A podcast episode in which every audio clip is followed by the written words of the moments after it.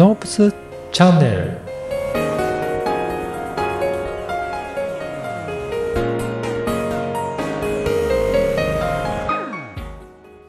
えー今日の中谷さんのお話は、すごいこうエネルギーを持っていろいろチャレンジしてきた方なんですが、そのエネルギーの根幹になっているのは、どうも誰かのために人の役に立ちたい。そんな気持ちだったからな感じがします。ぜひこのあたり、特に後半ですね、聞いていただければと思います。えーそれでは、えー前回に引き続いてですね、えー今日はですね、えーえナイキのエアマックス、めちゃくちゃ売ったということなんですが、え。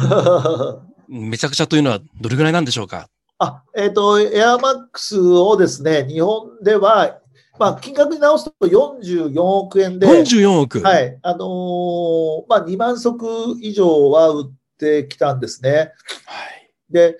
まあ、本当にあのーこれはすんなり、そういうあこれも判件みたいなものはこれも全く。ですね、すんなりじゃなく、ちょっと先ほど途中まで話したように、このだるまがですね、縁をつないでくれて、うんうんまあ、ナイキ社の、ナイキの方にマイケル・ジョーダンさんの紹介で行きました。で、その時にたまたまですね、まあ、マイケル・ジョーダンの紹介だったので、えー新任のですね、あの、副社長が出てこられました。この方は、あの、建築家の出身で、まあ、ナイキをですね、あの、これからまあ、世界に、えー広げたいっていうことで、まあ、入られた方なんですけど、まあ、その方にはもう、このだるまのね、えーだるま日本ではすごく、あの、有名なものでっていう話をして、すごくお前は面白いと。うんで、あの、その場で私実はあの、ナイキのシューズ10足ほど買ったんですね。うんで、そしてあの、まあ、このナイあの、だるまの話をしたら、じゃあ、あの、この新しいね、エアマックスっていう商品があるから、えー10足、えーまあ、サンプルであげるよということで、まあ、20足もらって帰ってきたんですね。で、日本ではその、それを、まあ、私の友人とか知人にプレゼントさせてもらって、うん。まあ、バスケットの、あの、実業団選手とかですね、まあ、後輩とかにもプレゼントしてもらしてあげたところ、まあ、すごくいいじゃない、このエアが入ってすごいいいじゃないかっていうことで、結構その方で少し広まりつつあったんですけど、なかなか爆発的なヒットはなく、うん。で、たまたま、あの、私、まあ、あの、家業というか、うちの母親がもともとその美容関係の仕事をしてて、で、私もあの、大学時代に、あの、貧乏学生だったので、カットモデルっていうやつを美容室で、いつも無料で切ってもらってたんですね。それで美容室にちょっと行ってみようってことで、美容室の、まあ、あの、先生方に、このシューズをご紹介させてもらって、っていうのが、あと、立ち仕事で朝から晩まで忙しいっていうのを聞いてたので、あの、高い靴履いて疲れると。で、このエアーのやつを、えー履いたら、すごい疲れにくいので、ちょっとチェンジしませんかと。で、服装も、あの、このね、あの、ナイキのエアマックスに合わせた、まあ、ジーンズだとか、もう T シャツとかで、もう本当にラフな格好で美容師さんもこれからやる時代ですよと。まあ、ニューヨークとか、あの、アメリカでは、そういうあのカジュアルな感じがいいですよってことで話をしたところ、じゃあスタッフにも全部揃えましょうってことで、まあ、い1店舗あたり10足平均ぐらいで買ってくれたんですね。ほで、カタログも作って、まあ、最初あの、私もお金がなかったので、全部限定で輸入してきました。まあ、今回100足しかないので、100足も欲しい。この中で種あのサイズね、あの、欲しい方がいらっしゃればもう、もうこれで打ち切りですよって形で毎回毎回ですね、あの、まあ、販売していったところ、まあ、すぐに売り切れるわけですよね。で、しかも、もう、限定販売だったので、もう、あの、欲しいからもう3万、5万、10万出しても欲しいっていう方が出てきたんですよね。プレミアついちゃったわけですね。そうです。それで値段がちょっとプレミアム感がついて、値段も上がってきまして、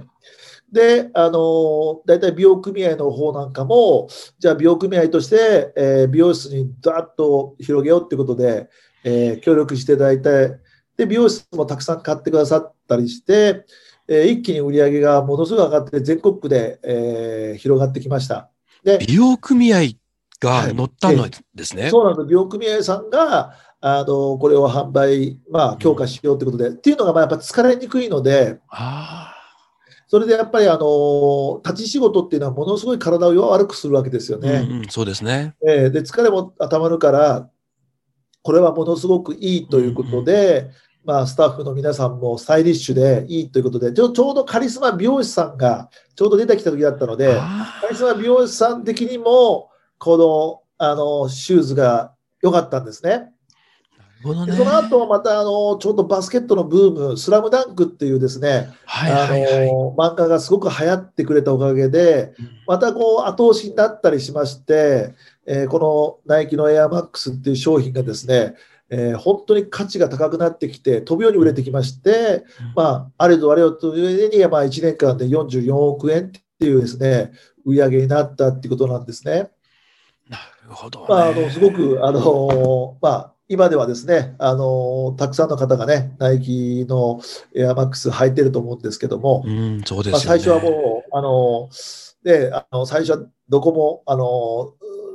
うすぐあの箱っていう気になってなかったんですけど、履いてもらうと、やはりすごくいいっていうことで、えー二足目試してもらうって大事だだったんですね。試してもらうのが良かったですね。履いてもらって試してもらうとすごく楽だったので、えーそこのオーナーさん、美容室のオーナーさんも、えーこれはいいっていうことで、それで、えー買っていただいて、まあ、スタッフにも福利厚生じゃないですけど、全員に買ってもらってったっていうのが広がった原因かもしれませんね。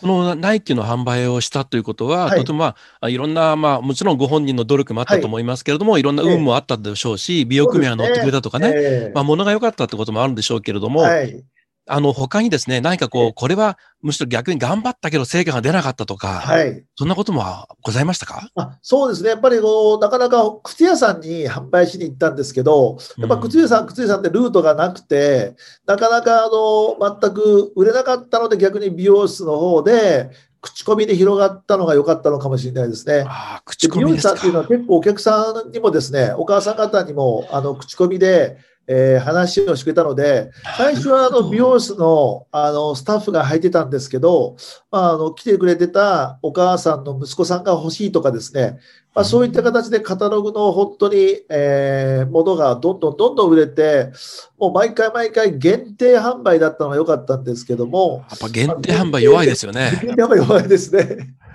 まあそれであの本当飛ぶように売れていただいたのが、うんまあ、本当に良かった原因で、まあ、あのたまたまうまくいかなかったのはあの靴屋さんのルートがなかったっていうことですね。なるほど。まあ、逆ひょっとしたら、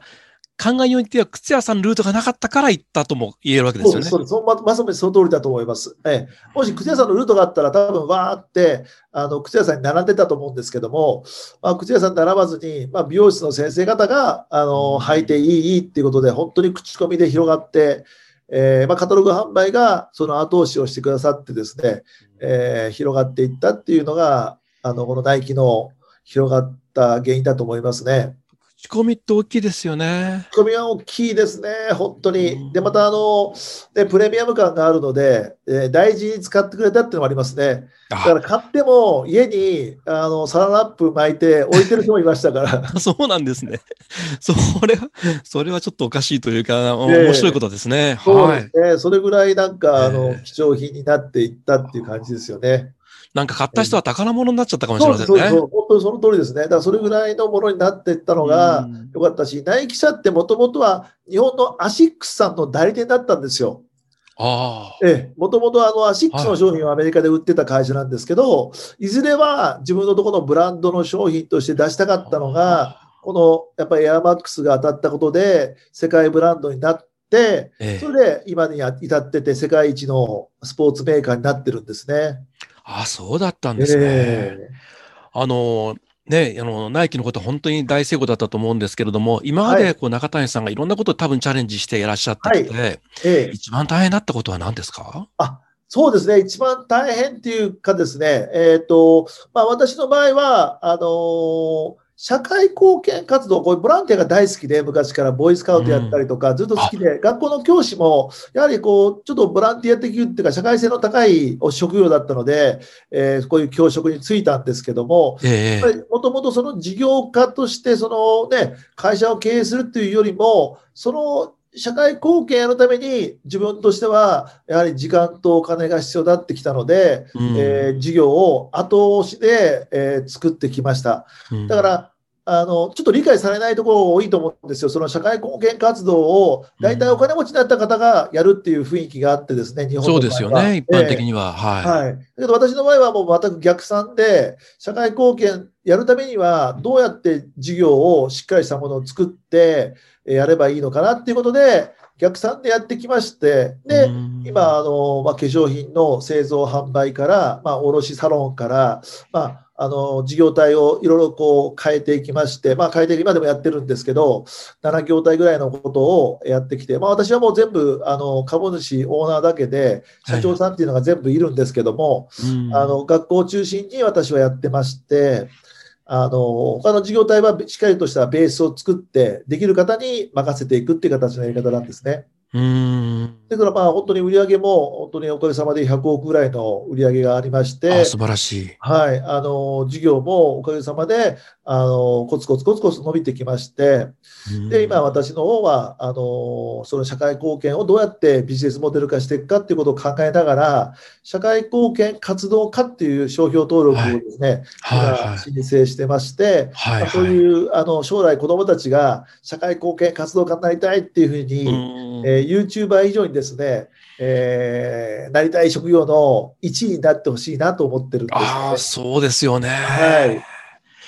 なるほど。日を夢見て、今、社会貢献活動家のあの学科も作って、今もう何十人もあのその講義を受けて、また4月からも、えー、そういう方々がたくさん入学してこられて、1年間勉強して、社会貢献活動家と実業家をね、えー、両方両輪で成功できるような形のビジネスモデルを確立させてもらってます。うん、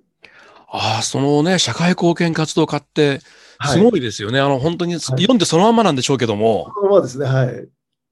こういうものはやっぱりもともとこうボランティアとか人のためにっていう、はい、まあ先生そのものはまあどっちかというと公な感じですけども。学校の一教員だとなかなかそれができないもんですから、うん、やっぱちょっと広い範囲で、まあ、はい、大きく言ったらもう地球を本当に、えー、今の SDGs じゃないですけど、やっぱりこう、やっぱ地球を良くしたい、まあそのね、地球に住む人間、またはあの動植物含めてですね、えー、皆さんが本当にあの共生して生きていきたいっていうのがちょっとあって、、それであの新しいビジネスモデル、まあ、環境に特化したものをやっていきたいなっていうのがあってですね、えー、今、新しいビジネスモデル、どんどんどんどん女性も男性も若い人も、えー、新しいビジネスモデルを作って、社会貢献活動家になっていただきたいなっていうことがありますね。ああ、いいですね。はい、あの、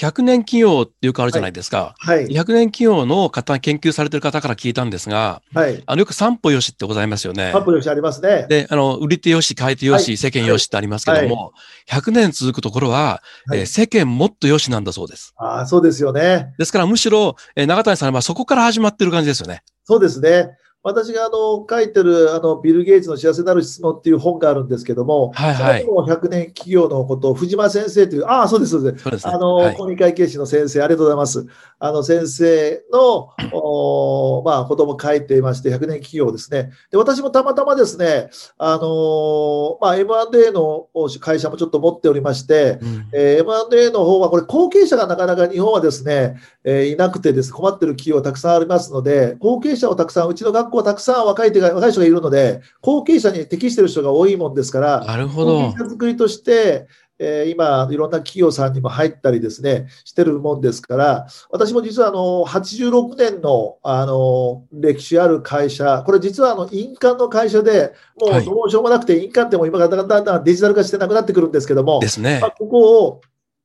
買って、えー、今87年目の、7期目の会社をですね、今あと13年すると100年企業なので、そこまでどうやって、えー、展開するかということで、えー、新しいビジネスモデル的にはですね、もう普通の印鑑じゃなく、縄文杉を使ったですね、えー、本当ちょっとあの、これも限定の、もう本当にいい木を使ったもの、えー、動物のものを使うんじゃなくて、いい木を使ったもので会社の印鑑を作ってもらうっていうことで、縄文印鑑を今、あの、作っております。あ素晴らしいですね。ありがとうございます。えっと、中谷さん、最後になんですけれども、はい。あの、まあ、今聞いてる皆さんへのメッセージといいますか、はい、ぜひその辺もお願いできますでしょうか？はい、ありがとうございます。あの、今日ね、聞いてくださってありがとうございます。私、あの、今、中谷義美という名前なので、仲良し先生ということでですね、今、あの、まあ、子供たちに、やっぱ次のね、あの次世代のことを残したいっていう気持ちが強いもんですから、で特に今やってる事業が、あのまあ、特にボランティアが多いんですけど、これが継続するためにですね、えー、本の出版も今年も3冊ぐらいまた出しますし、あとはあの歌も歌ってまして、今3曲ほど歌を、はい、タイガーマスクの歌、えー、見出し語のバラード、仲良しランドセルっていう歌をメジャーデビューして今歌ってて、まあ、それがあの実はあの、えー、電子的にですね、えー、まあ200円とかで買ってもらったものが印税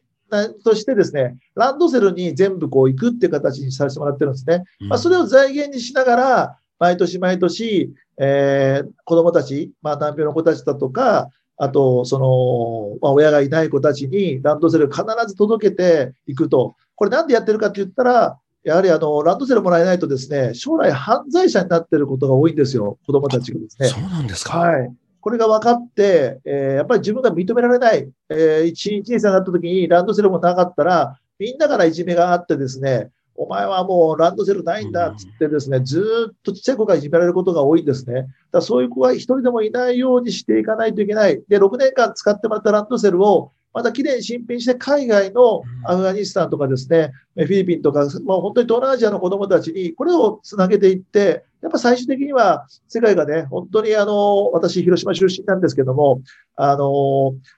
原爆がね、落としてまた今度水爆っていうもので戦争し合うことなくですね、世界平和ができるようにですね、したいなということで、こういう思いで、このボランティア活動というか、社会貢献活動を、え今もやっておりますので、またぜひ、え私でよければ、あの、またどこでも行きますんでね、あの、声かけていただければと思います。今日は本当にありがとうございました。はい。どうもありがとうございました。えー私は今日の中谷さんの話を聞いて、あの、香川豊福さんのことを思い出しました。はい、えー、香川豊福さんというのは、欧米ではシュバイツァーやガンジーと並んで、えー、三大聖人と呼ばれている方です。で、日本の貧民街に自ら飛び込んでいって貧しい人を助けたり、えー、それから農業協同組合や生活協同組合を作った方ですね。で、それらの功績などで、ノーベル平和賞やノーベル文学賞に合わせて6回もノミネートされている方です。えー、中谷さんの延長線上には、そういう方がいらっしゃるのかなと、そんなことを感じましたので、ぜひ、えー、ノーベル平和賞などね、目指していただけると嬉しいかなと思います。はい、本日はどうもありがとうございました。どうもありがとうございました。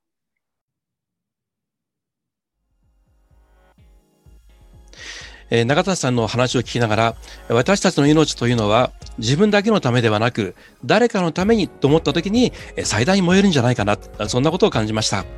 えー、自分も何か自分の得意なことを活かして誰かのお役に立ちたい、えー、そんなことを今日聞いてくださっている人たちの中から一人でも出てくると、えー、大変嬉しいと思います。えなお、中谷さんのお話をもっと聞きたいという方はですね、え YouTube で中谷義文のタイガーチャンネルというのがございますので、ぜひそちらの方を聞いてみてください。よろしくお願いいたします。本日はどうもありがとうございました。